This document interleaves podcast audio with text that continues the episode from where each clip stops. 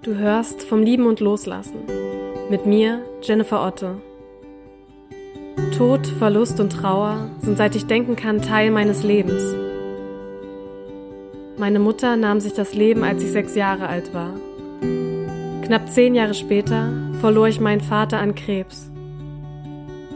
Es hat viele, viele Jahre gedauert, mich zurück ins Leben zu kämpfen.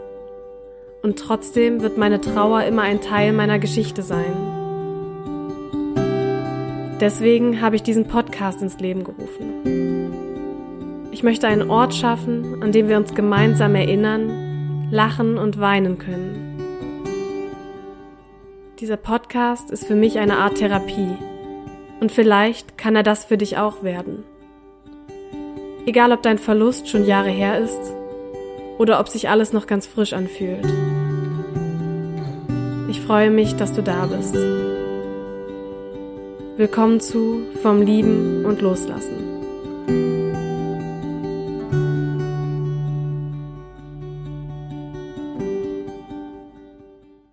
Hey, schön, dass du da bist.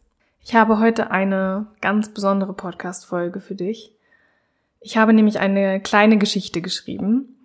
Eine Geschichte über Trauer, aber auch über Akzeptanz, über Gemeinschaft, über gemeinsames Trauern und auch darüber, dass jeder und jede von uns seine eigene oder ihre eigene Art hat zu trauern und dass das völlig in Ordnung ist.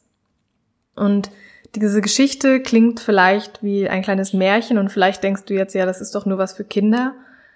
Aber ich bitte dich, sie dir vielleicht trotzdem bis zum Ende anzuhören und mal zu schauen, was sie mit dir macht, auch wenn da vielleicht erstmal Widerstand ist. Ich kommt wirklich von Herzen und ja, ich hoffe, dass sie dir irgendetwas mitgibt, dass du vielleicht darin etwas für dich findest und wünsche dir jetzt ganz, ganz viel Spaß mit dieser vielleicht etwas ungewöhnlichen, aber von Herzen kommenden Podcast-Folge.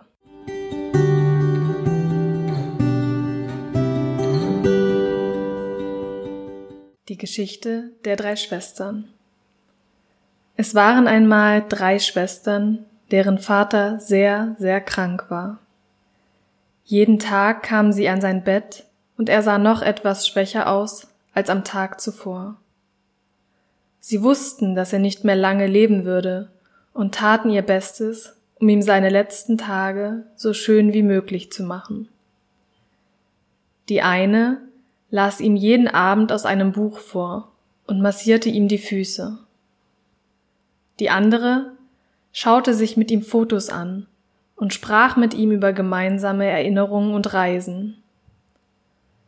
Die dritte sang ihm etwas vor und streichelte dabei seine Hand. So wurden die letzten Tage des Vaters so intensiv und schön, dass er seine Schmerzen fast vergaß. Am Abend, bevor er starb, sah er seine Töchter der Reihe nach an und lächelte. Ihr seid die besten Töchter, die ich mir wünschen kann, sagte er. Mit Tränen in den Augen gingen sie zu ihm hin und küssten ihn eine nach der anderen auf die Stirn. Dann löschten sie das Licht und ließen ihn friedlich schlummern. Als sie am nächsten Morgen das Zimmer betraten und die Vorhänge zur Seite zogen, sahen sie, dass ihr Vater verstorben war. Die erste Tochter machte sich sofort daran, ihn zu waschen und ihm seine schönste Kleidung anzuziehen. Die zweite Tochter brach in Tränen aus und zitterte am ganzen Körper. Die Gefühle und der Schmerz waren so stark, dass sie kaum atmen konnte. Die dritte Tochter verließ den Raum. Sie wollte ihren Vater nicht tot sehen und wollte verstehen, wieso gerade er sterben musste. Nachdem der Körper ihres Vaters am Abend abgeholt wurde, trafen sich alle drei Schwestern beim Abendessen wieder. Die erste Schwester hatte ein riesiges Festmahl gekocht und den Tisch dekoriert. Die zweite Schwester weinte noch immer und war so traurig, dass sie nichts essen wollte. Sie konnte nicht einmal ans Essen denken, nun da ihr Vater tot war, und verstand nicht, wie ihre erste Schwester nur solch ein Festmahl kochen konnte angesichts des Todes des Vaters. Sie glaubte, dass ihre Schwester gar nicht traurig war und das machte sie selbst noch trauriger. So verließ sie das Zimmer. Die dritte Schwester wollte allein essen und mit niemandem sprechen. Schon der Anblick ihrer Schwestern war ihr zu viel. So verließ auch sie das Esszimmer. Die erste Schwester stand nun allein vor ihrem wunderschön gedeckten Tisch und wusste nicht, was sie tun sollte. Es machte sie traurig und wütend, dass die anderen ihre Speisen nicht essen wollten. So brachte sie die feinen Speisen zu Nachbarn und Freunden und ging dann auf ihr Zimmer. In dieser ersten Nacht nach dem Tod ihres Vaters kam die Trauer und besuchte jede der Schwestern. Sie klopfte an die Tür der ersten Schwester. Doch als diese die Trauer sah, schickte sie sie weg. Ich kann dich jetzt noch nicht gebrauchen. Ich muss die ganze Bestattung organisieren und mich um alles kümmern. Also ging die Trauer wieder und klopfte an die Tür der zweiten Schwester. Als diese die Trauer sah, ließ sie die Trauer rein. Ich habe schon auf dich gewartet, sagte sie und lud die Trauer ein, bei ihr zu bleiben, denn sie wusste, dass diese alle ihre Gefühle verstehen würde. Als die zweite Schwester schlief, schlich sich die Trauer aus dem Zimmer und klopfte an die Tür der dritten Schwester. Doch niemand machte auf. Die dritte Schwester wollte niemanden sehen und niemanden hören. Also ging die Trauer zurück ins Zimmer der zweiten Schwester, legte sich zu ihr, trocknete ihre Tränen und schloss sie in die Arme. Tage und Wochen vergingen, und während die zweite Schwester in der Trauer einen treuen Freund und Wegbegleiter gefunden hatte und die dritte kaum aus ihrem Zimmer kam, organisierte die erste die Beerdigung, regelte die Erbschaft und mistete die Sachen ihres Vaters aus. Sie fühlte sich mit allem alleingelassen, und doch gab ihr die stetige Beschäftigung ein Gefühl von Beständigkeit und lenkte sie von ihren traurigen Gedanken ab.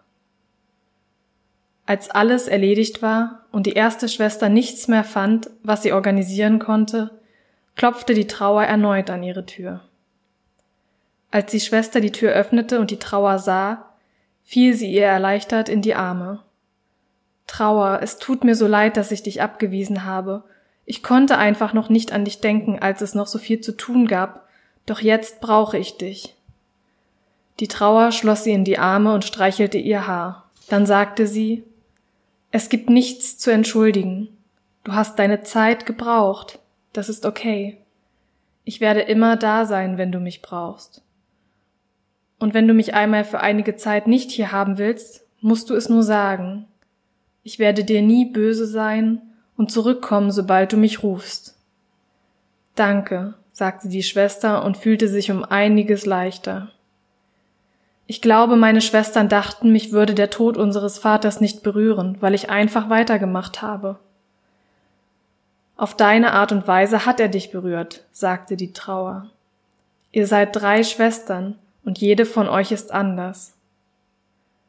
Muss ich jetzt auch die ganze Zeit weinen wie meine zweite Schwester? fragte sie die Trauer. Du musst gar nichts, antwortete die Trauer.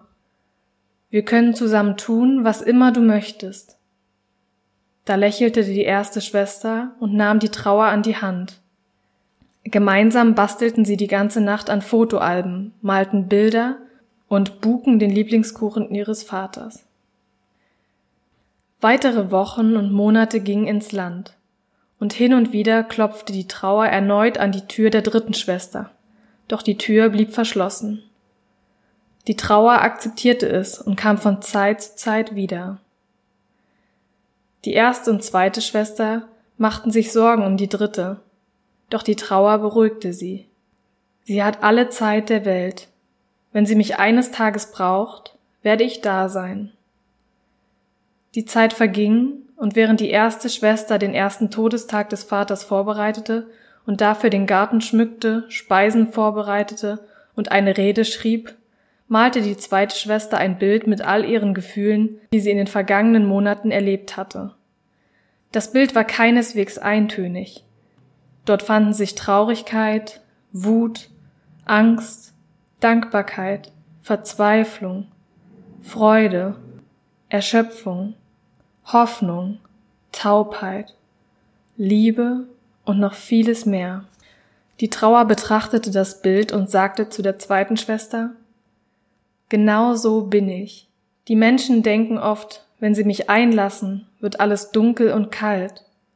Aber in Wirklichkeit bin ich bunt und bringe Dutzende Gefühle in meinen Taschen mit. Mal ist ein Gefühl präsenter als das andere, aber sie sind alle da. Die zweite Schwester lächelte und umarmte die Trauer.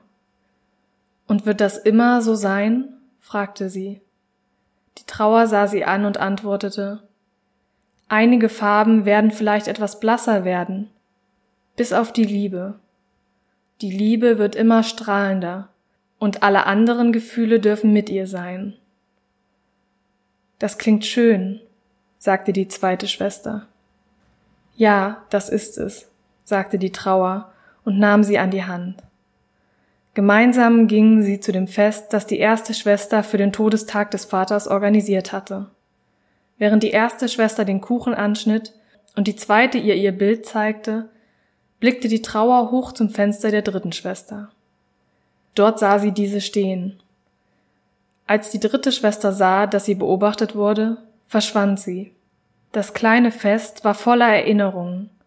Es wurden Fotos angeschaut, Kuchen gegessen und eine Kerze für den Vater angezündet. Als die Sonne langsam unterging und die erste und die zweite Schwester gemeinsam ins Haus gingen, blieb die Trauer sitzen und sah sich den Sonnenuntergang an. Plötzlich hörte sie Gras rascheln, und die dritte Schwester setzte sich neben sie auf die Wiese. Die Trauer blieb ruhig sitzen und wartete. Nach einiger Zeit fing die dritte Schwester zu reden an. Trauer, ich habe versucht, dich zu verdrängen, aber ich kann es nicht mehr. Jetzt ist schon ein Jahr vergangen und meine Schwestern sind schon so viel weiter als ich, und ich weiß nicht, ob ich mit dir leben kann. Die Trauer wandte der dritten Tochter das Gesicht zu. Wenn du es möchtest, wirst du es lernen, sagte die Trauer. Aber sollte ich das nach einem Jahr nicht schon längst können?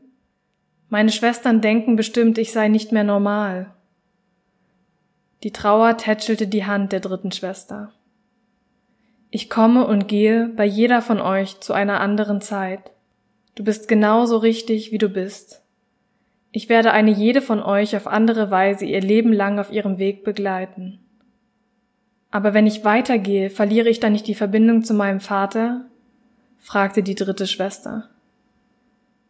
Du nimmst ihn mit, wohin auch immer du gehst, antwortete die Trauer. Und dich auch?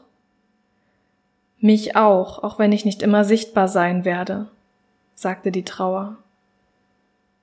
Und ich entscheide, wann ich dich sehen will und wohin ich gehe? fragte die dritte Schwester neugierig. Ja, nur du allein, antwortete die Trauer. Dann bin ich froh, sagte die Schwester und nahm die Trauer bei der Hand. Gemeinsam gingen sie ins Haus zu den anderen beiden. Die erste und die zweite Schwester waren froh, sie zu sehen und schlossen sie in die Arme. Sie aßen gemeinsam, sprachen über ihren Vater und die Trauer saß mit am Tisch und war für alle da. Und wenn hin und wieder eine Schwester Angst hatte, die anderen könnten sie missverstehen, zwinkerte die Trauer ihr zu und gab ihr die Erlaubnis, auf ihre Art mit dem Verlust umzugehen. Und so kam es, dass jede Schwester ihren eigenen Weg ging. Und obwohl diese Wege so unterschiedlich waren, und der eine mal beschwerlicher wirkte als der andere, und die Schwestern sich hin und wieder aus den Augen verloren, fand doch jede ihre eigene Route und ging mit der Erinnerung an den Vater im Herzen durchs Leben. Und die Trauer war stets an ihrer Seite und half ihnen, wann immer sie sie brauchten, und versicherte ihnen, dass sie auf dem richtigen Weg waren. Denn das waren sie. Eine jede für sich und doch gemeinsam.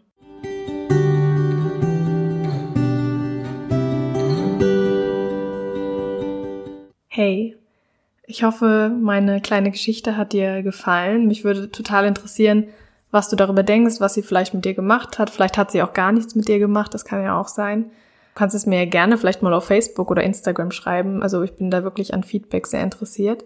Und warum habe ich diese Geschichte geschrieben oder mit welchen Gedanken habe ich diese Geschichte geschrieben?